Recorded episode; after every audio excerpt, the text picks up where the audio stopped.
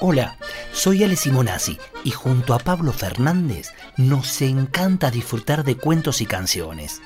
Los contamos, los cantamos y dibujamos. Podés buscarnos en YouTube, en Spotify o en Facebook.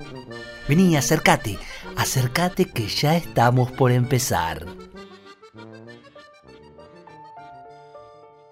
Cuentos que cantan.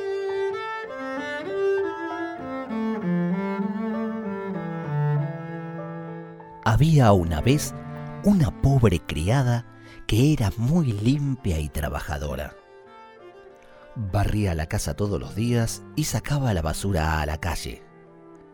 Una mañana, al ponerse a trabajar, encontró una carta en el suelo y como no sabía leer, colocó la escoba en un rincón y se la llevó a sus amos.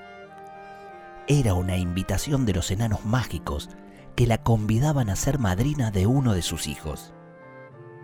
No sabía qué hacer, pero al fin, después de muchas vacilaciones, aceptó, porque le dijeron que era peligroso negarse a las propuestas de los enanos. Entonces vinieron a buscarla tres enanos y la llevaron a una cueva que habitaban en la montaña. Todo era allí sumamente pequeño, pero tan bonito y tan lindo que era cosa digna de verse. La recién nacida estaba en una cama de ébano incrustada de perlas, con cortinas bordadas de oro. La cuna del niño era de marfil y su baño de oro macizo. Después del bautismo, quería la criada volver enseguida a su casa, pero los enanos le suplicaron que permaneciese tres días con ellos. Los pasó esos tres días en festejos y diversiones, pues estos pequeños seres le hicieron una brillante recepción. Al cabo de los tres días, quiso volverse decididamente.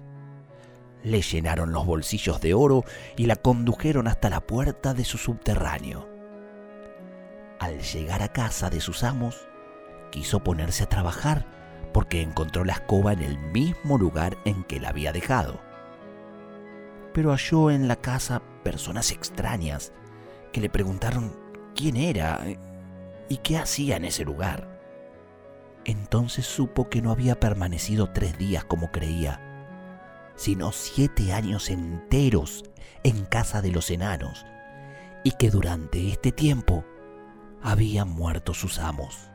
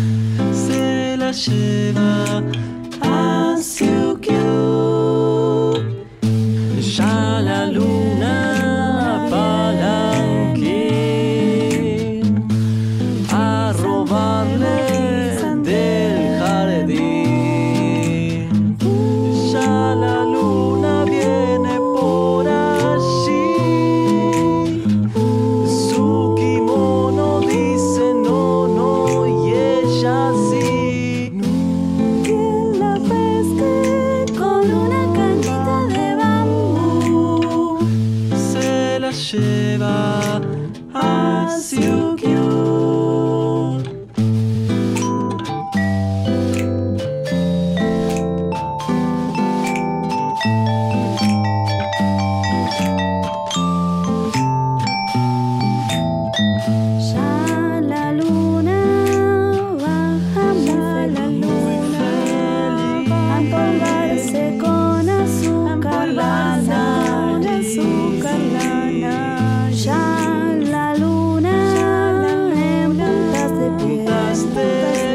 En una tacita china.